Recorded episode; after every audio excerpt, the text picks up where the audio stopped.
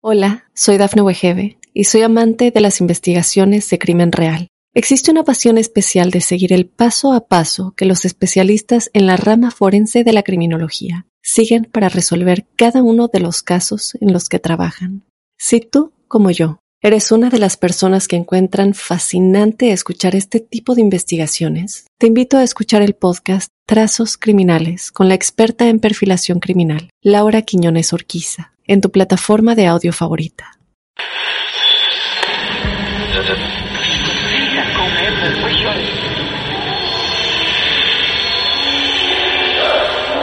Esa casa está maldita. Hay alguien sentado en mi cama. Algo paranormal estaba pasando. El diablo estaba en mi cuerpo, estaba en mi cuerpo.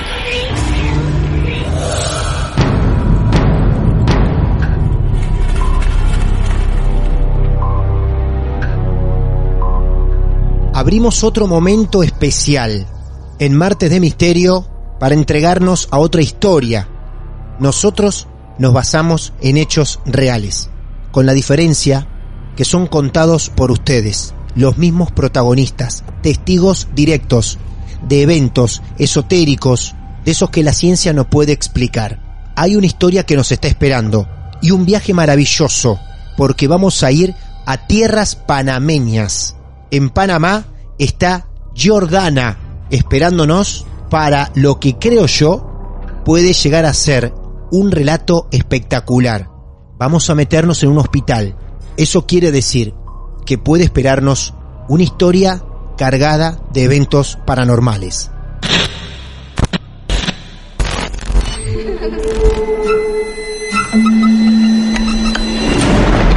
Los seres vacíos nos observan. Hasta hoy se registran muchos reportes de actividad paranormal en él. Veo cosas que no puedo explicar. Hay alguien sentado en esa silla. Está aquí. El misterio está fundamentado en el silencio. Pero ya es hora de hablarlo entre todos. Esto es...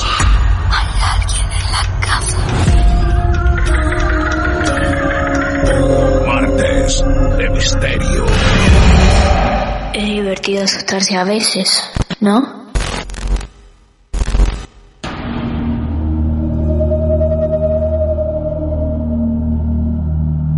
Giordana con nosotros. Bienvenida, Giordana, a los martes de misterio. ¿Cómo te va? ¿Bien? Muy bien, muy bien. Emocionada de la llamada, la verdad. Me siento así como si estuviera hablando con un rockstar. Bueno, no es tan así, no lo tomes así. Vos en este momento tenés que pensar que estás hablando con un amigo por teléfono, donde nadie está escuchando, nadie, absolutamente nadie, y nos vas a contar tu historia, o me la vas a contar, vas a decir, amigo argentino, marplatense, tengo algo para contarte. Y nos sentamos los dos y charlamos tranquilos. ¿Cuántos años tenés? Listo. 38. 38, bien, perfecto, muy bien. Y esta historia más o menos, tenemos que irnos en el tiempo, ¿cuántos años? Eh, bueno, mucho. Eh, ok. Mucho.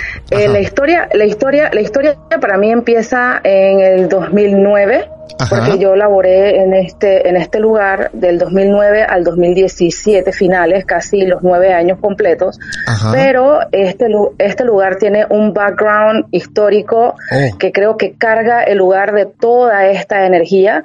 Eh, se remonta al tiempo de la construcción del canal Bien. eh, de Panamá. Ah, mira vos, cuando hablamos de este lugar, ¿qué lugar es? Es un hospital.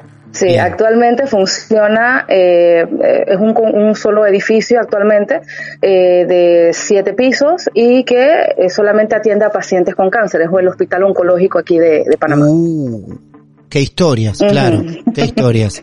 Sí, sí. Bueno, vamos a meternos en un hospital de Panamá. Cada vez que lo hicimos en algún hospital de otras partes del mundo, las historias son intensas. Así que te voy a pedir algo, Giordana. Llévanos despacios por los pasillos de ese hospital. Sí, claro. Eh, claro. Así que te escuchamos atentamente. Ok, mira, sí, primero quiero hacerte como un pequeño resumen de todo, o sea, toda la energía cargada que carga este lugar. Claro. Esto te lo voy a hacer bien, bien, trata de hacerla bastante rápida. Eh, la Tranquila. construcción del canal empieza, eh, empieza con eh, los franceses en 1882, pero no les fue tan bien por temas de dinero, no conocían el terreno, eh, la fiebre amarilla, la malaria los empezó a rejoder en todo, todo el sentido de la palabra. ¿Qué sucede? Ellos de alguna forma caen como en, en quiebra y vienen los Estados Unidos y dicen, ¿sabes qué? Yo te voy a comprar a ti la, la, la- la compañía. Y así Ajá. es como los estadounidenses se encargan de lo que es la construcción del canal. A partir de 1904 a eh, 1909 es que empieza esto de la construcción del canal. Ah, un datito importante. En Claro. 1903, eh, Panamá eh, quería eh, separarse de Colombia porque nosotros pertenecíamos a Colombia, pero no teníamos los fondos ni el armamento. Entonces Estados Unidos dijo, "Mm, me interesa el canal, yo te voy a ayudar a ti a que te independices de Colombia a cambio de que me dejes a mí terminar el canal. Entonces Ah. allí termina Sí. Exacto. O sea, con ese, con esa doble intención. Entonces, era en ese momento era ganar y ganar. Claro. En parte de, de- de- de esta situación, eh, lo que fueron los estadounidenses, eh, um, a ver cómo te explico. Eh, en, en lo que era la construcción del canal habían obviamente muchos trabajadores que ya venían muriendo desde que estaban los franceses. Ellos tenían su pequeño hospital y vienen los estadounidenses y dicen, no, este hospital no me funciona, vamos a hacer uno más grande. Es un hospital inmenso eh, que eh, al- alrededor de 96 edificios por separado, porque los tenían el edificio de maternidad, la cocina, el área de consultorios, el área de aislamiento, que este es muy importante, eh, y así nos íbamos, ¿no? Entonces, luego Perdón, perdón. después de... eh, Dijiste, dime, eh, te interrumpo un segundo acá, dijiste, ¿cuántos edificios? 96. ¿Un hospital de 96 edificios? Sí, correcto. Lo que pasa es que, eh, ¿cómo te explico? Al momento en que ellos negocian Sí. el ayudar a Panamá y hacer la construcción del canal, ellos dicen, ok, perfecto, yo te ayudo, pero alrededor de, te voy a decir más o menos, como 1500 kilómetros a la redonda es mío. Entonces, Claro. ese era un pedazo de, era un pedazo de Estados Unidos eh, en Panamá, al punto en que con el tiempo los panameños no podíamos entrar a esa zona. Claro. Eh, ellos eran un ellos eran un micro país ellos tenían sus cines su teatro sus su supermercados sus bases militares y todo allí al punto en que ellos tenían nacionalidad por decirlo así ellos eran los soneitas porque era la zona del canal Qué bárbaro, ¿eh? Estados Unidos que siempre cree Sí, que te sí, da una mano y sin embargo no está haciendo lo propio. Hay siempre un interés por detrás. Bien. Sí, exacto. Entonces luego de esto ellos dicen, bueno, ya la construcción del canal acabó, ya no hay tantos empleados, vamos a, eh, a ir reubicando los edificios para darle otros usos y vamos a hacer un hospital ya más en firme de concreto, que era como el hospital de este micro país, ¿no? Entonces hacen el edificio este que te digo de ocho pisos, siete, ocho pisos, contando el sótano, y esto, bueno, ahí empiezan, empieza la, la situación. Ya luego, para, mm, aquí en Panamá había presidencia, pero la presencia militar era, mm, era lo que dominaba realmente, había una dictadura militar. Entonces, en el 77, un general que teníamos negoció unos tratados donde el, eh, las áreas revertidas, esta, la zona del canal, iban a regresar a manos panameñas en 1999, Bien. ¿verdad? A cambio de entrenamiento militar y todo esto. Ajá. Me encanta la historia, cómo empieza este capítulo, porque eh, muy pocos, pero poquísimos en la historia de Marte de Misterio nos empiezan contando parte fundamental también de la historia de ese país. Sí. Está bien, esta historia que nos está contando Giordana de Panamá va a desembocar en su historia real. Pero es Exacto. necesario que prestemos atención en estos inicios que son muy interesantes. Sí, te escuchamos. Sí. Entonces, luego ya posteriormente que hacen esta, esta firma de los tratados y todo lo demás, ya se estaban eh, caldeando los ánimos con los años entre los panameños y los soneitas, y era como siempre un tirijala. Hubo una fecha muy importante en el 64 donde hubo eh, revueltas entre estudiantes de un colegio, muy nacionalistas y todo lo demás, Ajá. todo en esta área, Martín. Todo fue dentro de este perímetro. Te estoy hablando de 500 metros del hospital. Bien, ¿verdad? repetime, Entonces- repetime otra vez exactamente la zona esa donde todo se gesta, desde lo del canal hasta estas revoluciones, los fallecidos también, eh, esas 96, eh, esos 96 edificios, todo. Mm. Ok, esto es lo que le llaman hoy en día eh, um, el área de Ancón. Eso está ubicado en el área de Ancón. El edificio está ubicado en las faldas del Cerro Ancón, que es el cerro más grande que hay dentro de la ciudad. Cerro Ancón. Correcto, sí. Bien, así lo encontramos. Perfecto, muy bien. Ajá. Es más, puedes buscar eh, Instituto Oncológico Nacional y te va a aparecer las fotos del, de lo que es cómo se ve hoy en día, ¿no? Que realmente no, no ha cambiado mucho de cuando los estadounidenses eh, lo hicieron ya en firme, o sea, ya como más, eh, um, más moderno, pues por decirlo así, porque se considera un patrimonio nacional Claro. por el tipo de historia que hay alrededor del área, ¿no? Bien. En esos momentos, ni bien lo construyeron, se llamaba Hospital Oncológico Nacional. No, cuando lo construyeron, ellos, ellos se, se, se llamaba el Hospital Gorgas, Ah, Gorgas. cuando lo construyeron. Gorgas, correcto. Gorgas. Hospital Gorgas. Ajá. Ajá, de Bien. Panamá, Ancón, Panamá. ujú. Bien. En 1989 eh, ocurre lo que es la invasión de Estados Unidos a Panamá para sacar a un dictador que teníamos, un dictador militar. Probaron armamento muy cerca de este hospital y en toda esta área y mataron un montón de civiles.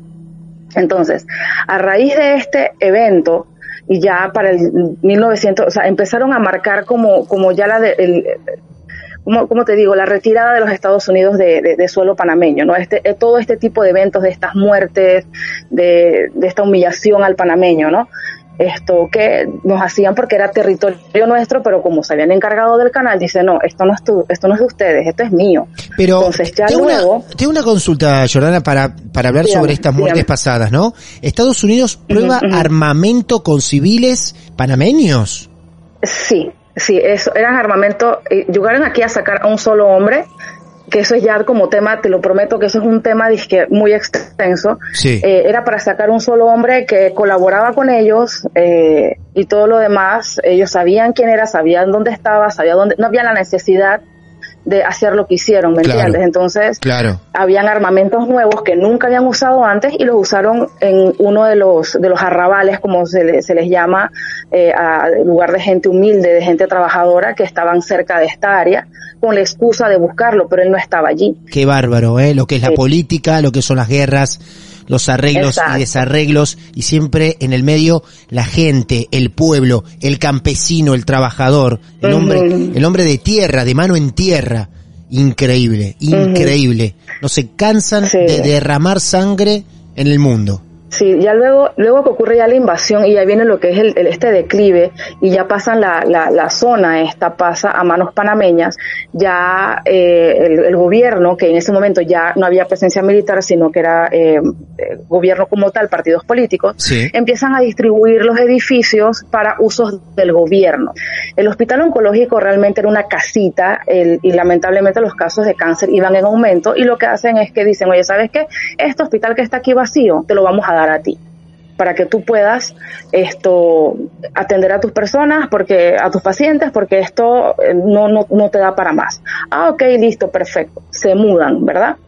Eh, lo encontraron totalmente destruido porque no nos iban a dejar absolutamente nada. Así que poquito a poco fueron esto, eh, como te digo, rellenando todas las áreas del hospital. Obviamente el hospital, los pisos eran, te los describo, estaba el sótano, que actualmente eh, se usa para lo que es eh, radioterapia, todo lo que es radiación eh, Claro. con gamma cámara y todo el, todo el asunto. Sí. Ya viene el, la- lo que vendría siendo la planta baja, que es donde está la recepción, consultorios, está farmacia, dirección médica. Viene el piso que le sigue, que vendría siendo en este caso el segundo, pero para nosotros el tercero, que allí es donde está lo que es eh, um, laboratorios, todo lo que es laboratorio, endoscopía, eh, o, eh, procedimientos ambulatorios. Viene el que le sigue, que vendría siendo lo que es la cafetería. Solamente eh, cafetería, ahí no había más nada. Y ese tenía un pasillo largo que conectaba, muy tenebroso, que conectaba con el edificio, que es parte también, que este es el que te digo que es el, el edificio de aislamiento en su momento cuando cuando estaba lo de la fiebre amarilla y la malaria y todo esto. Uh, El piso por que Dios. exacto, Por Dios. exacto. El piso que le sigue es el cuarto piso, que ese era, porque lo, lamentablemente lo tenían así, eran las personas que tenían procedimientos que eh, tienen más chance de salir del hospital. El quinto piso eran las personas que estaban más allá que de acá. no, perdón, ese era de oficinas, disculpa, ese era de oficinas. El quinto piso, el sexto, eran las personas que estaban más allá que de acá. Claro. El séptimo piso, el séptimo piso ya era el área de cesium, que era más que nada una sala de mujeres, nada más. Y ya, Ajá. obviamente, ya venía el, el- el sótano. En el sexto piso Esto- estaban los pacientes prácticamente que estaban cerca de la muerte. Sí, exacto. Yo trabajé piso. en el quinto, ajá, yo en el quinto piso trabajé y ni te cuento, o sea, ese es parte de, lo- de- de los relatos. Bien, y perdón, Eh, en el séptimo, bueno. cuando te referís a un piso de mujeres, ¿a qué te referís? ¿Internación para mujeres solamente? Sí, sí, solamente internación, ahí se veían más lo que era mamas y útero. Ah, ok, perfecto. Y tenían una sala de, de radiación con cesium que la tenían allá arriba y por lo general son mujeres las que reciben este tipo de, de tratamiento. Todo esto, a ver si yo entiendo bien y los oyentes también están siguiendo. Todo esto en un mismo edificio, Todo en un mismo Sí. edificio. de los 96 que había en un origen. Sí, exacto, porque ya después los demás se fueron redistribuyendo, Bien, la bien. morgue quedó siendo la morgue, la morgue del Ministerio de Salud de nosotros y así, ¿no? La historia está llena de muertes, está llena de, de enfermedades y de personas que deben acarrear historias tremendas, de salud sobre todo. Vos allí trabajaste cuántos años? Los, casi los nueve años, a dos meses, ocho años, diez meses trabajé allí. Casi nueve años. Muy bien. Bueno, acá empieza otra parte de la historia, porque ya... Sí, acá, acá, Sí. acá entro yo. Acá entras vos, nos pintaste una base formidable, quiero felicitarte por tu conocimiento, por tu preocupación, que seguro te habrás tomado, en tratar de hacernos conocer a todos, una base fundamental de lo que vas a contar. Eh, y con mucho Sí, respeto claro. a la gente. Así que gracias ya por la primera parte de este relato. Ahora nos vamos a entregar a tus experiencias y a las cosas que se pueden contar de, de este lugar, que en sus inicios era el Hospital Gorgas y hoy es el Instituto Oncológico Nacional. Ok, yo eh, em- cuando llego allí a que me hagan la entrevista de trabajo, todo lo demás, porque esto funciona, eh, es del gobierno, el hospital no es privado, es del gobierno. Eh, llego, me hago mi entrevista, no sé qué, pasa el tiempo, me llaman, yo a qué bueno me salió el trabajo, era un trabajo eh, realmente que podía hacer cualquier cosa, podía ser un asistente de alguien, una secretaria de un departamento, realmente yo estaba por buscar un trabajo en ese momento. Cuando llego, me dicen, bueno, ok, tú vas a ser la secretaria del departamento legal. Yo, bueno, no tengo ni idea qué es esto, pero bueno, yo voy, yo lo hago, no importa, yo voy. Eh, pero ¿qué pasa? La persona que estaba encargada del departamento, en esos, justo el día anterior, había salido de duelo porque había fallecido su papá. Así que no había nadie quien me recibiera, el departamento estaba cerrado. Justo toca cambio de gobierno y no había más personal en ese departamento. Bueno, me dejan, eh, como quien dice, a la deriva, esperando que esta persona regrese de su duelo. Y en lo que yo estoy allí sentada en el Departamento de Recursos Humanos haciendo una que otra cosa, llega uno de los mensajeros y me dice, oye, tú eres nueva. Yo dije, "Mm, sí, porque hay mensajeros internos, ¿no? Dice, ah, ¿y tú te quedas hasta tarde? Yo dije que no, yo me voy hasta las 3. Yo no lo conocía, obviamente. Ujú. Dice que no, porque aquí, pasa, aquí pasan cosas. Yo dije que, ok, yo siempre he tenido una percepción, he visto sombras desde toda la vida, desde pequeña. He visto sombras, eh, tengo sueños lúcidos, le pues, puedo sentir la energía a las personas. Así que que me dijera eso ya no me estaba como agradando mucho yo recién llegando, ¿no? Claro, Yo claro. dije, ok, yo, yo, ok, listo. Bueno, así pasó el tiempo, llega la persona, me voy para el departamento, que es en ese momento el departamento quedaba en el edificio principal, pero no sé qué pasaba en ese edificio, que es el que tiene los siete pisos, que me dice, no, mejor quédate en una oficina en el en el otro edificio, que es el pequeñito, que te digo que era el que se usaba para aislamiento de los Sí. pacientes que tenían fiebre amarilla y malaria. Bien. Que eso eran unos micro, micro consultorios y micro cuartos. Ujú. Yo, bueno, está bien. Me quedo yo allí. Y con el pasar del tiempo, eh, yo escuchaba ruidos en el piso de arriba, pero yo dije, ah, bueno, es la persona que está arriba. Eh, y de repente venía una compañera y me, me decía, ¿escuchaste eso? Yo, ¿qué cosa? No, pero tú no escuchaste. Yo dije, no. Tienes que a veces escuchan que bajan unas botas fuertes, grandes, por las escaleras. Mi puerta estaba frente a las escaleras. Ah, Y yo le digo, no, no, no, yo no, no, no he escuchado nada. Dice, ah, bueno, entonces, porque como yo era la nueva, no querían como espantarme. Bien, ah, menos, mal, porque ni bien llegaste, Menos mal. ni bien llegaste te dijeron, acá pasan cosas, menos mal que no te querían espantar, Exacto. ¿no? Claro, exacto. sí. Eh, lo, lo que yo sí notaba era que cuando yo llegaba bien temprano, entrábamos a las siete y media de la mañana a trabajar, a veces habían personas que vivían muy lejos y llegaban cinco y media, seis de la mañana, y ese edificio ya estaba abierto, pero las personas no querían entrar. Y yo veía siempre a la gente afuera. Yo dije, pero ¿por qué la gente se queda afuera? Bueno, un día yo de metiche pregunto, oye, ¿por qué están aquí afuera? Es que no, es que nadie quiere entrar porque allá arriba no hay nadie. Cuando llega más gente es que nosotros entramos. Yo dije, ok, esto es serio. Esto es serio. Bueno, sí. Esto es serio. Bueno, empezamos a entrar, no sé qué, y por lo general la gente compra desayuno, no sé qué, y empiezan a llegar a eso ya raspando las siete y media de la mañana, y éramos Ajá. siempre éramos como ocho personas que estábamos en el edificio que llegamos muy temprano. Y empezaba el ascensor, sube y baja, sube y baja, y no había nadie que subiera y bajara por el ascensor Wow. y el ascensor se activaba solo. Ese ascensor, entre comillas, estaba dañado. Nadie lo quería usar porque la puerta se trababa. Claro. Pero solo el ascensor empezaba a subir y a bajar, a subir y a bajar. Yo, bueno, listo. Eh, ¿Qué será lo que pasa aquí? Con el tiempo, porque todo esto, digo, fue a lo largo de nueve años, los primeros cuatro, cuatro años fue que pasa todo esto, me pongo yo a investigar qué era ese edificio, porque la curiosidad me mataba. Y entonces ahí es donde me entero que este era el edificio donde aislaban a los ya que estaban desahuciados con malaria y fiebre amarilla. Claro. No había claro. vacunas, no había nada para, para tratarlos. Bueno, resulta que luego de esto eh, habilitan nuevamente la oficina en el edificio principal, me, me, man- me trasladan al edificio principal, ya dejo atrás este pequeño edificio que está conectado a ese y empiezo a trabajar ahí arriba. Cuando de repente, con el tiempo, siento que empiezan a abrirme la puerta. Del, eran, eran literalmente la oficina era un cuarto de hospital donde te caben dos camas. Ajá. Eso es lo que era. Tú, Bien. tú abrías la- una puerta de metal gigante, abrías la puerta, a mano izquierda te quedaba la entrada justo, justo a la izquierda, o sea, ni, o sea, a centímetros de la puerta te quedaba la puerta del baño, que era el, el- lo que es el, el váter y el, y el lavamanos, el lavabo.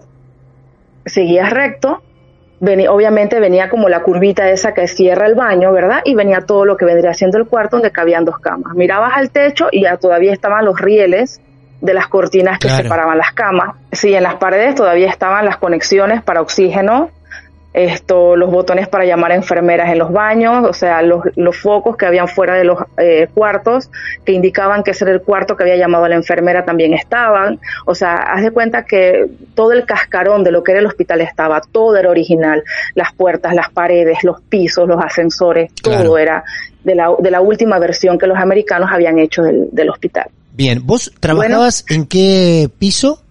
En el quinto, en el, En el quinto. quinto, en Era el quinto. único, en el quinto. Ese era el, el- el único eh, eh, piso que era de oficinas en ese momento. Claro. Eh, um, entonces, te, te describo más o menos cómo, cómo, cómo era. Tú salías del ascensor, girabas a la izquierda y dabas toda una vuelta completa para entrar al pasillo largo este donde estaban eh, a mano derecha todas las puertas de lo que eran cuartos y cada puerta era una oficina. Una oficina, claro. Cuando llegaba, ajá, cuando llegabas a mitad del pasillo gigante, larguísimo, habían, había otra puerta de estas que, mm, de estas clásicas de películas que se abren de par en par y tienen Sí. una ventanita. Sí, De ahí pasabas y habían más puertas de, de, mm, de oficinas, pues de lo que eran cuartos. claro. Yo trabajaba después de esa puerta. Bien. Muy Eh, bien. Cuando, cuando ya yo paso para allá, yo como te, te contaba, me sentía que me, me, me, me movían la manigueta de la puerta, pues la, la manija de la puerta me la movían. La puerta de tu oficina particular, la de tu La- cuarto. Sí, la de mi, of- sí, la, la- la de mi oficina. Y yo venía y salía, bueno, debe ser alguien que quiera alguna consulta legal o algo, porque también se le daba asistencia a algunos pacientes. Cuando yo abría la puerta, por lo general yo estaba sola, siempre. Siempre. abría la puerta. Claro. Sí, abría la, abría la puerta y miraba izquierda, el pasillo gigante, no había nadie. Miraba a derecha, el pasillo gigante y no había nadie. Jordana, para, o esperemos sea- ahí. Te hago una consulta. Eh, ¿Vos estabas sola casi en todo ese pasillo? Sí, Sí. porque en las oficinas había una, de las que había, en las oficinas que habían, solo habían ocupadas tres. Tres, bien. Eh, Y, te y pregunto... en cada una había, Sí, y en cada una había una persona adentro, o sea, que estaba sola. claro, claro. Eh, te pregunto esto para imaginarnos ese pasillo bastante desolado. Ahora, Sí, sí, muy vos, desolado. vos estabas en tu oficina trabajando normalmente y veías cómo la manija se movía. Sí, y se escuchaba tal cual, metálico total, que hacían como cuando está trancado, y hacían el clic, clic, clic, clic, clic de cuando está trancado. Yo, No. bueno, no pueden abrir la puerta, No. la puerta pesa. Sí, Sí. sí, sí. Ah, Bueno. bien. Entonces salías y no había nadie en el pasillo. No había nadie en el pasillo. Bueno, Claro. mi jefe llegaba, mi jefe llegaba bastante tarde, es un señor que en algún momento pertenecía a la religión yoruba, después hizo Rosa Cruz y era como muy perceptivo. Eh, y ya yo sentía cosas en la oficina, yo sentía que yo no estaba sola, pero sin miedo total. O sea, yo, bueno, pues será, pues no, no pasa nada. Mientras no me hagan nada, no pasa nada. Yo, O sea, yo no puedo ir contra la corriente porque, digo, el hospital en el que estamos, el tipo de pacientes, la historia y todo lo demás, eso es lo que hay. Bueno, en, el, en la oficina en que yo estaba, a veces tú escuchabas los gritos de los familiares del piso sexto cuando ya las personas estaban falleciendo o fallecidas, la gente desesperada. Todo eso se escuchaba. Mm, que, claro, eh, vos los tenías a todos arriba en el piso 6 y habiendo también Claro, tanto silencio, por eso hoy te preguntaba si estabas sola, porque también Sí, iba sí, sí. recordando que arriba había gente en un estado muy especial, ¿no? Imagino que desde el piso de abajo se debería escuchar bastante, claro. Sí, porque, porque fíjate, fíjate que era un- un- una acústica muy extraña, porque ellos, al estar en, en, un, en una área que yo se sentía el, el delirio de persecución de los estadounidenses, ¿no? Que me siento vulnerable, mis edificios tienen que ser los más fuertes del mundo, eran las paredes eran sumamente gruesas de piedra y hierro, o Claro. sea, eh, y la acústica, entre comillas, debe- no debería ser tal. Claro. pero te lo prometo que se escuchaban los gritos como si los tuvieras Mm. en el baño del, del, del- de la oficina. Bueno, como te contaba, mi jefe siempre llegaba tarde y un día llega, muy gracioso él, un señor ya grande, y se para y me dice que buenos días. Y es que buenos días, jefe. Y se me queda mirando. Yo, ¿qué pasó? Me dice que no, nada, y se echa a reír. Yo, dígame, ¿qué pasa? Me dice que no es que lo tienes al lado tuyo. Yo dije, ¿qué? Dice, sí tienes a alguien al lado tuyo. Yo, bueno, entonces yo soy de hablarles, Martín. Yo no sé si me patina o, Sí. o no sé, la verdad, la cabeza. Ajá. Les digo yo, bueno, después que no me hagan nada y me dejen trabajar, yo no tengo ningún problema con eso. ¿Para qué dije eso, Martín? ¿Para qué lo dije? Bueno, yo como estaba sola en ese momento, estaba ya casada, pero no tenía niños, no nada, yo a veces me quedaba hasta las 7, 8 de la noche trabajando allí haciendo nada, pues. Me gustaba trabajar más después de, la, de que todo el mundo se iba. Y me quedaba sola en ese pasillo, en ese piso, totalmente sola, o sea, ya no había nadie. Y un día me monto al carro y le digo a mi esposo cuando me fue a buscar, le digo, ¿tú no sientes ese olor a cigarrillo? Me dice, es que no. Yo dije que debe ser que alguien estaba fumando en la recepción, en el, en el parking del edificio, pero es raro porque no se puede, algo, no sé. Bueno, al día siguiente me acuesto a dormir, me acuesto a dormir, llegamos a casa, me acuesto a dormir, me levanto y el olor a cigarro. Y así yo dije, bueno, son cosas mías, mi nariz está fallando, lo que sea. Claro. Martín, pasaron 12, dos semanas yo oliendo el olor a cigarro, Todos los días. todos los días, Ajá. a toda hora. Y yo le decía a mi esposo, no será el aire acondicionado del carro. Entonces me dice, me dice, pero es que yo no huelo nada. Y él cree, él no es que crea, sino que él confía, bueno, sí cree, confía y cree en, en mi percepción, ¿no? Yo dije, chuleta, debe ser que algo se me pegó, porque es que no, no le encuentro lógica a esto. Bueno, un día estábamos dur- durmiendo, eh, el cuarto nosotros en ese momento era muy pequeño en la casa donde vivíamos, y la cama estaba pegada a la pared, y él estaba durmiendo para el lado de la pared. Y le separa a ir al baño a media madrugada, y él me cruza por encima para, disque, no despertarme. Pero yo como sí sentí el movimiento, y yo siento que él se para justo encima de mí, como que frenó, se quedó así, siguió, terminó de cruzar y fue al baño y regresó a la cama al rato. Al día siguiente me dice, que yo no te quería decir nada, o a los días, no, no recuerdo bien, me dice que eh, um, ya sentí el olor a cigarro. Yo dije, ¿qué? Me dice, ¿lo sientes? Me dice, sí, sí, yo es que bueno, no me estoy volviendo loca. Dice, lo sentí el día que te crucé por encima, que fui al baño en la madrugada. Wow. El olor lo tenía yo encima del cuerpo. Bueno, o sea, no te puedo, no, no, Sí. o sea, no te quiero de- decir más cómo me sentía con este olor todo el Claro. tiempo. Llegué a un momento en que era enfermizo.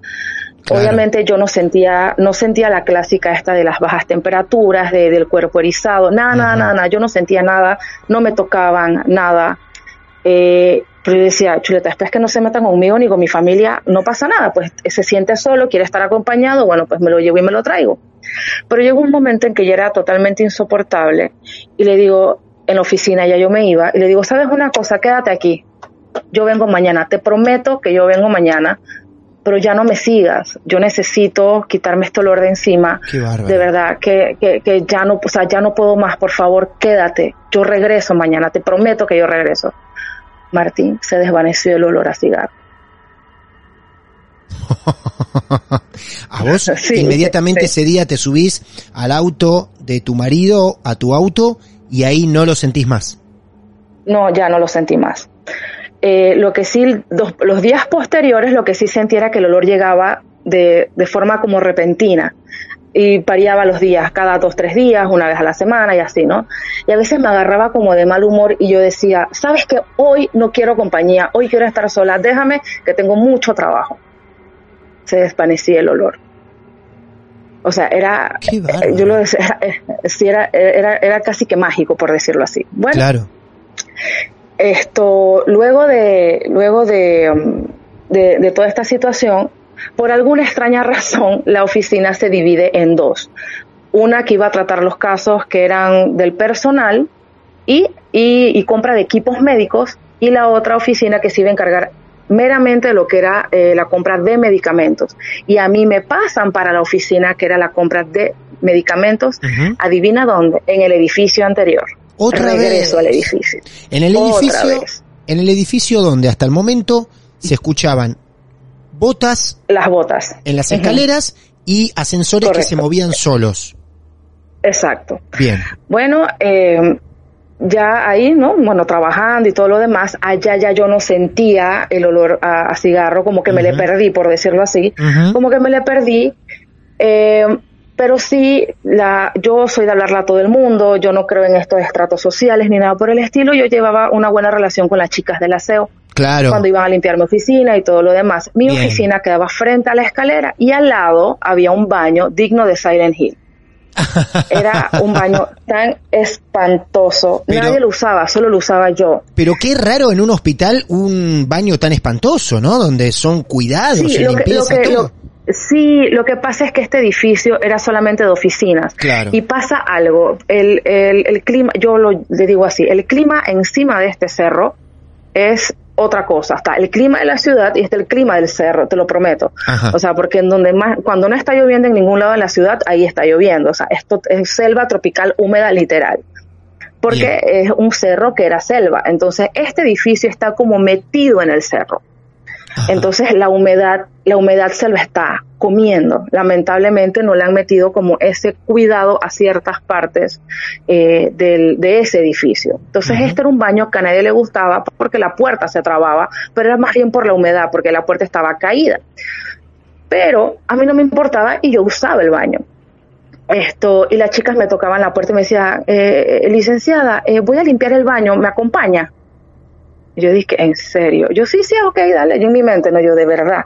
Bueno, yo de buena onda me paraba y me quedaba conversando con ellas en las puertas del baño. Las chicas te pedían que las Sí. acompañes mientras limpiaban ese baño. Correcto, sí. Y yo le decía, pero ¿qué pasa? Dice, no es que aquí se escuchan susurros. Ah, Dice, yo he estado limpiando el, yo est- sí, yo he estado limpiando el lavamano y enfrente del lavamano hay un espejo donde tú puedes ver todo el baño. O sea, el baño es grande, pero no, no tanto como para no poderlo ver en su totalidad a través del reflejo del espejo. Claro. Era un baño que, tú que apenas entrabas, en la parte de atrás de la puerta había un espacio como para un closet. Inmediatamente había una ducha eh, grande, tipo gimnasio, eh, así muy YMCA, ¿no? De cuatro duchas que lo tenían como archivador, eh, lleno de cajas y cosas. Eh, estaba a mano derecha lo que eran dos urinales y luego venían tres cubículos de, de retretes, ¿no? y, y los lavamanos, ¿verdad? Entonces decía ella, no, lo que pasa es que yo limpiando los lavamanos siento que me susurran en el oído. Yo le digo, no puede ser.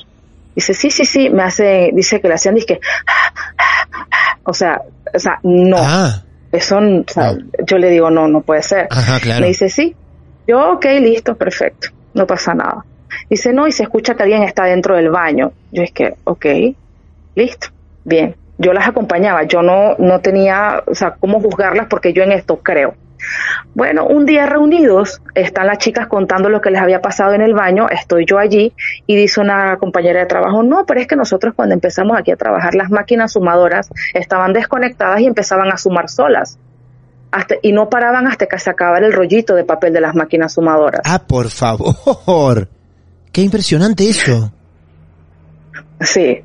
Y entonces todo el mundo como viendo así que, ¿qué pasó? Claro. Y, y seguía y seguía y seguía y seguía y no paraba.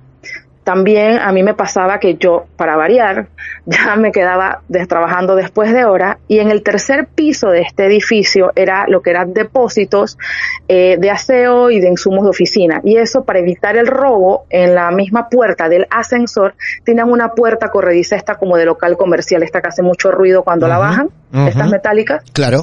Entonces, pues, si tú estabas abajo, aunque fuera en el, primer piso del, edificio, tú escuchabas cuando la puerta la bajaban porque el ruido era totalmente estruendoso. Bueno, y tú veías cuando la gente salía del edificio y yo estaba clara y consciente que yo quedaba totalmente sola de nuevo. ¿Por qué? Porque nadie le gustaba estar en ese pequeño edificio, ¿no? Y tú escuchabas las cajetas cayéndose en el piso de arriba, como si alguien estuviese moviendo cajetas. O sea, era un lugar lleno de mucha actividad. Mucha actividad por todos lados. mucha claro. por todos lados, por todos lados. Te cuento, te cuento estas historias varias para que veas qué tan cargado estaba Sí, esto. claro. Súmale, sum- súmale que uno de los cuartos que tenía este edificio, que tiene este edificio, guardan las laminillas con las biopsias de los pacientes. O sea, partes, de alguna forma, por decirlo así, eh, pequeños pedacitos de partes humanas, ya unos vivos, otros ya no. Claro. Entonces toda esta, toda esta energía eh, eh, está rodeando eh, este lugar. Con los años me hago amiga del, man- del mensajero este que, que fue el primero que me recibió con el aquí pasan cosas, ¿no? Y me dice, oye, pero yo escuché que en estos días pasé y estaban contando las cosas que pasaban aquí. Yo dije, sí, él dije, no, cuando yo trabajaba en aseo, porque antes de ser mensajero interno, él era personal de aseo, dice, yo me quedaba, yo limpiaba el, las oficinas porque me tocaba pulir los pisos y me tocaban las puertas. Y todas las puertas tenían la ventanita esta de consultorio, ya saben, ¿no? la clásica ventanita de vidrio, y él decía que se la asomaban, que él veía a la persona que se asomaba por el vidrio y le tocaba la puerta. Y él abría y no había nadie. Escuchaba que los escritorios zurraban por el piso, o sea, se corrían por el piso como si estuviesen eh, remodelando y nada pasaba. Claro. Luego de todo, de, de- de- porque es que las cosas se iban como acumulando. Luego de, esta- de estos episodios en que contábamos cosas, eh, el, el olor me vuelve a encontrar. ¿Otra vez el mismo olor a cigarrillo? O- sí, sí, me volvió a encontrar. Mira, todo el tiempo que pasó, todas Claro. las historias que venían contándose, el olor me vuelve a encontrar. Bueno, perfecto, ella estuvo conmigo un tiempo, la misma dinámica, te quedas aquí, yo vengo mañana. No, otra Yo vez. no lo quería en mi casa. Pero escúchame, Sí, sí, eh, sí, sí. pero ¿te encuentra dónde? En, en el, en el edificio pequeño, en el edificio, Ah. en el, el, que, es- el que es gemelo del, del, del edificio principal, ¿no? Claro, claro. O sea, te te encuentra, comenté, que te encuentra en otro lugar diferente al primer encuentro. en otro lugar, sí, en otro lugar diferente. Yo, bueno, te quedas aquí, yo no te quiero conmigo, te quedas aquí, yo vengo mañana. Todos los días era lo mismo, y yo me iba, chao, me le despedía, y cuando llegaba le decía buenos días, y perfecto, aquí no ha pasado nada. ¿Eso te pasó? Bueno. un día de repente volviste a sentir el olor a cigarrillo. El olor. Entonces Claro. mi ven- sí, exacto. Y mi oficina no tenía ventanas, o sea, y no había forma de que entrara algún tipo de olor a humo, a nada. Claro. y la oficina olía a cigarro. Bueno, otra amiga que es muy perceptiva, eh, que empezó a trabajar conmigo en esa oficina, me dice, ay, aquí huele a cigarro. Yo dije, sí, ¿verdad? Dije, sí, pero yo no le comenté a ella en ese momento nada. Con los días me dice, oye, pero es que el olor a cigarrillo no se va. Yo le digo, no, no, no, lo que pasa es que, y le cuento, ¿no? Dice, ah, ok, listo. Dice, después que no se, dice, después que no se meta conmigo, yo no tengo ningún problema tampoco. Claro, Bueno, claro. me vuelven a pasar al edificio principal porque la chica allá, la secretaria que tienen allá, se fue de vacaciones y me voy, pero no le digo nada a nadie.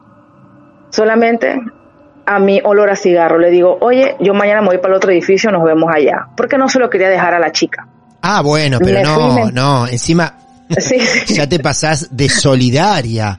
Vos le decís, No, sí, sí, sí. te lo llevas con Sí. vos para no molestarla a ella. Esto es increíble lo que yo estoy escuchando, impresionante. Exacto. Sí. Me voy, me voy para el edificio principal, esto, pero pasaban dos, tres, cuatro días y yo no sentía nada. Yo, bueno, pues hoy no quiere estar conmigo. Y me llama mi compañera y me dice, oye, te buscan. Yo dije, ¿quién?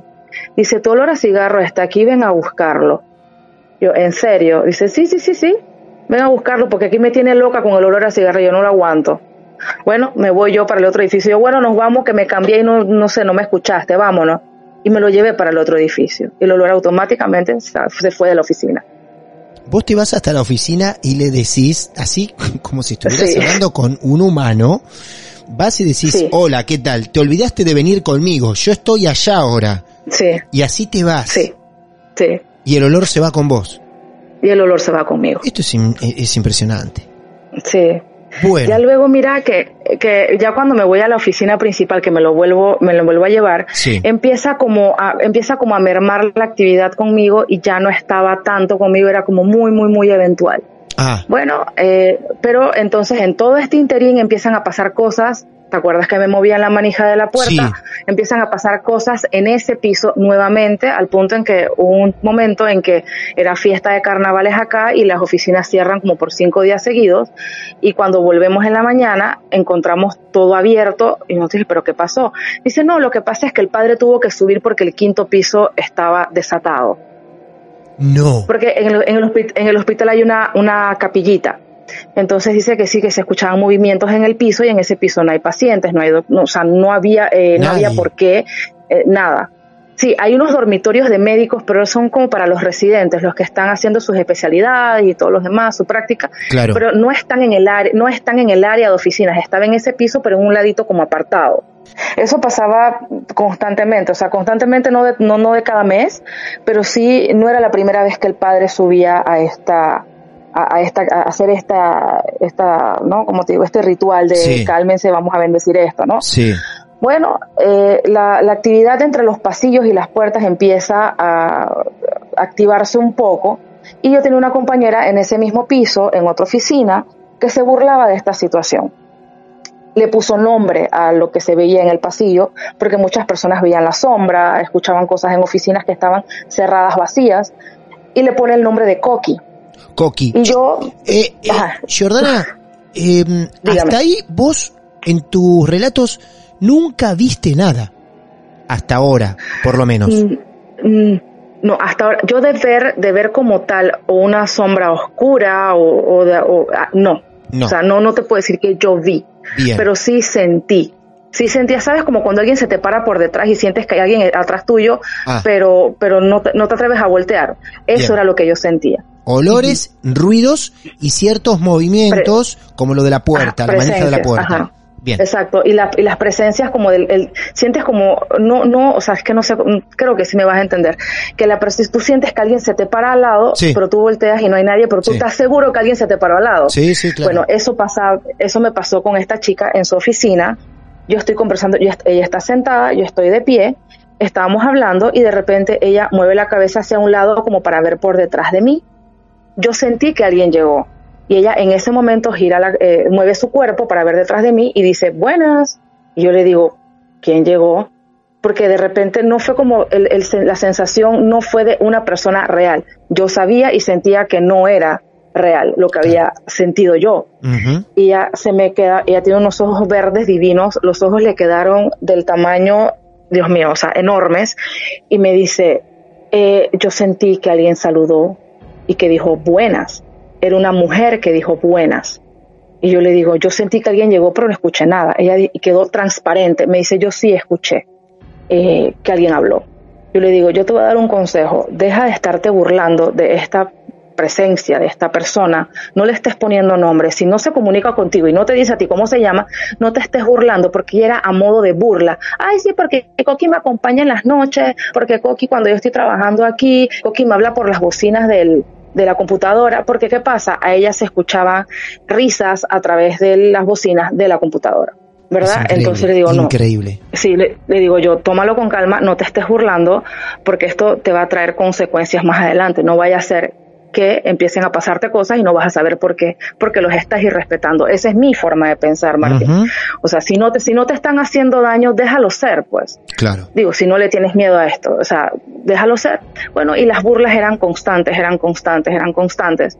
Hasta que llegó un punto en que habían ciertos eventos tipo poltergeist en su oficina. Los cables se azotaban contra el piso, eh, las llaves se caían, se les perdían herramientas, aparecían en otro lado, eh, los chicos estaban trabajando y las herramientas salían volando. No. O sea, era, sí, sí, sí, sí. Ah, Sí, la- solo en el área donde ella estaba.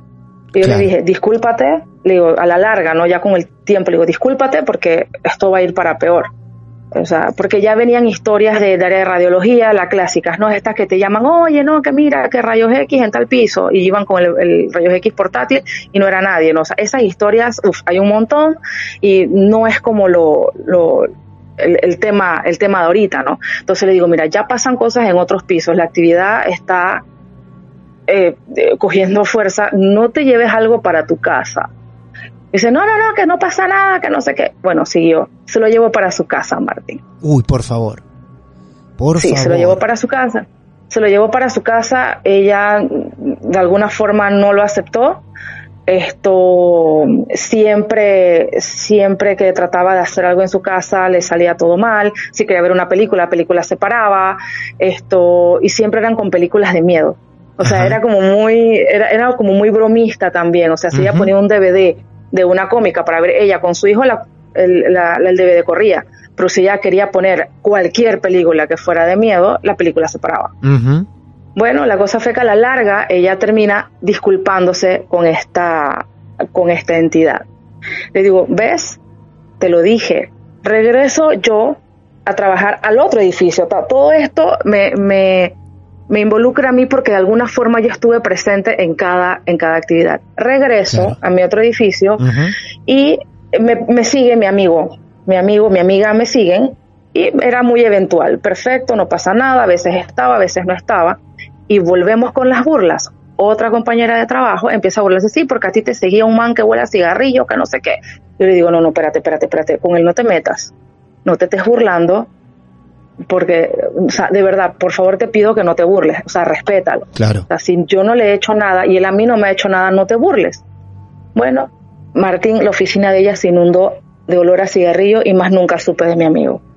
Se le pegó a ella. Pero ya llegó un punto en que Sí. no la dejaba, no la dejaba, no la dejaba. Sí. Ya el olor a cigarrillo no era, no era muy sutil, ya el olor a cigarro era ahogante, era discoteca cuando la discoteca está cerrada y la abren en la mañana y era una cosa eh, y, y llegaban a mi oficina, eh, Jordana, tu amigo está allá. No, yo no quiero saber. Ustedes se burlaron, ustedes sáquenselo de encima. ¿Se lo llevó también a la casa ella? La seguía también hasta Sí. la casa por todos lados. Sí, sí. Claro. Sí, ya llegó, un- ya llegó un punto en que ya andaba con collar de la medalla de San Benito y aretes con la medalla de San Benito guindada, porque ya estaba realmente asustada. Giordana, lo que interpreto, lo bueno que cualquiera que podía contar algo extraño, como vos y tus compañeras, cualquiera que podía contar una historia que le pasaba ahí adentro, nadie pasaba por loco.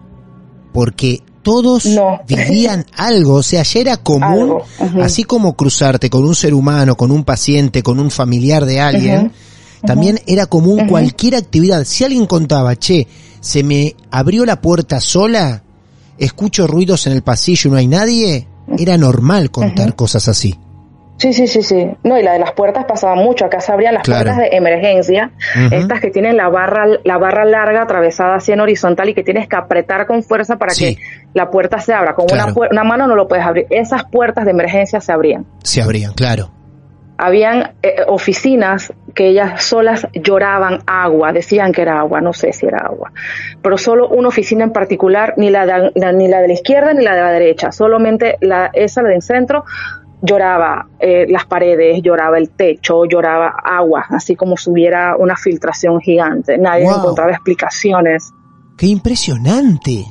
Y te lo cuento con naturalidad porque fueron nueve Sí. años de actividades y no tienes idea de las que se me están quedando por fuera, pero son como, ya no me pasaron a mí tan directamente. Claro. Esto, pero cada una, cada una de estas me tocó eh, de, en alguna manera y de alguna forma me, me marcaron a mí esto y, y, créeme, fue muy extraño el lugar, no, no, te, no te lo niego, ya no trabajo allí, eh, extraño mucho el lugar porque este tipo de, de, historias, este tipo de vivencias me encantan. Eh, um, sí, me faltan dos tornillos. Eh, pero, pero sí, sí, sí, claro. pero, pero, pero sí extraño, extraño mucho, mucho el lugar. Eh, fuera de, de, del hospital sí he seguido sintiendo mi percepción, tenido mi percepción, perdón, eh, y o sea, la, intuición y todo lo demás, mis sueños lúcidos, pero nada tan vivido como lo que yo viví allí durante nueve años. Entiendo perfectamente lo que estás diciendo, Jordana. Tu historia termina con tu amigo en tus compañeras. Sí, sí. se mudó. Me, ahí... me, me, abandonó, se divorció de mí. Te abandonó. Esta historia de amor sí. Termina de esa forma. Sí, sí, ya, uh -huh. ya después ya me fui, conseguí otro trabajo, otro lugar muy, muy, muy distinto. Claro. Y me deja esto, pues me deja el hecho de que de que ese otro lado de alguna forma sí existe y, y que claro. hay gente que ni siquiera sabe que está allí. Mi esposo te lo podría decir, nunca sintió nada, nunca vio nada, nunca se sintió agredido, yo tampoco. Eso. Entonces, uh -huh. eh, ¿no, hubo, ¿No hubo algún compañero que haya sentido agresión? No, ninguno, no. ninguno había sentido agresión, no. ¿Ninguno ha mencionado algo en particular que ve? De, de ver, sí. Sí, ah. hay una hay una historia que le pasó a una señora que yo relevé en, en, el cargo cuando fui secretaria del departamento legal. La señora trabajaba allí antes, esto luego la pasaron a la, una oficina que estaba al lado. Eh, simplemente la cambian de departamento. ¿Recuerdas el pasillo largo del quinto piso que había una puerta en el centro que dividía un pedazo del pasillo con claro, el otro? Claro. Esta, esta, puerta, esta puerta no venía nadie de mantenimiento ni administración a abrirla. Esta puerta era, se abría con una llave que tenía una de las chicas de, eh, de las oficinas que estaban después de esa puerta. A veces yo tenía la llave, a veces no, depende de si la chica estaba de vacaciones o no. Bueno, antes de esa puerta estaban las oficinas de eh, docencia y de docencia médica y de la biblioteca del hospital y habían unas sillitas ahí para que las personas se sentaran, los estudiantes, etcétera. Eh, cuando llegabas muy temprano, podías subir hasta el quinto piso, pero no podías pasar la puerta de en medio si la otra chica no había llegado a abrir la puerta, ¿verdad? Bueno, está la señora sentada esperando que alguien abra y de repente le da por pararse y cuando mira por la ventana, porque claro, eran puertas dobles y tenían su ventanita clásica de hospital en el centro, uh -huh. y ella mira a través de la ventanita y había una enfermera del otro lado. Recordemos que ahí no hay pacientes, ahí no hay sala de enfermería, uh -huh. ahí eran oficinas y un eh, estaba el, lo que era el auditorio también y eh, era el, el, departamento de biomédica. Eh, y ve una enfermera del otro lado, pero la señora que está viendo a la enfermera tenía como 20 años estar trabajando en el hospital y nunca había visto a esa enfermera. Claro. Y la mira, la mira como que esa señora que hace ahí adentro y la señora, la enfermera, la voltea a ver y la saluda. y ella se quedó, Qué se quedó fría. Claro. Se quedó fría y dice, o sea, no la conozco. Uh -huh. Y ella, en su curiosidad, siguió acercándose a la ventanita para ver quién era. Y dice que la señora la saludó, se da la media vuelta y se metió a una oficina. Ya cuando te abren la puerta, la persona no pudo haber salido porque no hay forma de salir de ahí si no es por esa puerta. Claro, claro buscamos a la enfermera y no había nadie. Claro. No había nadie porque obviamente nos encontramos en el pasillo, oye, ¿qué pasó? Y todo el revuelo, ¿no? Cuando ya la gente se va eh, encontrando ya para entrar a trabajar. Pero ¿qué pasó? No, que mira, que vino enfermera allá adentro, que cómo es posible, que, que cómo será que se quedó encerrada aquí ayer, que no sé qué. Dice, no, no, no, no, no, pero es que no puede ser. Y empezamos a buscar, no había nadie. Yo no quiero pensar lo que debe ser ese sexto piso, ¿no? Tan horrible. Trágico. Sí real, sí. con gente muriendo en ese piso, también la, la, cantidad de actividad que debe tener. Sí, es que todo el área, todo, todo, todo el área, por eso todo. te contaba la parte, la parte histórica de todo esto, el área eh, es impresionante, o sea, claro. mucha muerte, mucha sangre, o sea, es, uh -huh. es, es, impresionante realmente, sí. es muy impresionante. Qué buena, qué ejemplar también la manera de manejarte vos para con estas energías, entidades o cuestiones, con el respeto que también lo hiciste. Jordana, un relato de los más destacados. La verdad que muchas veces me daba pena en medio de tu relato interrumpirte, pero a veces quería preguntarte mucho más, porque era todo tan perfecto que incluso era criminal casi interrumpirte. Así que la verdad que maravilloso todo, Jordana. Gracias, gracias Martín. Igual un beso, saludos a todo el equipo y éxitos totales. Muchas gracias. Qué maravilloso recorrido tuvimos todos recién en el Hospital Gorgas de Panamá. Triste historia de toda esa zona de tanta muerte, de enfermedad. Hoy asistimos a una clase de historia panameña y también paranormal. Gracias por sentirse a gusto. Simplemente acá los escuchamos con respeto. No es poco, entiendo, pero la gran parte lo hacen ustedes. Si vos tenés tu historia para contar, aquí te esperamos. Esto es un producto Martes de Misterio. Entonces podés buscarnos en nuestras redes. Martes de Misterio, en Instagram, en Twitter, en Facebook. Nos mandás un mensaje privado y nos decís que tenés tu historia para contar. Y seguramente, en un tiempo, con paciencia, vamos a llegar a todos ustedes. Mi nombre es Martín Echevarría. Me voy empachado de este hermoso relato de Panamá. Buenas noches. Atrévete a escucharnos de noche.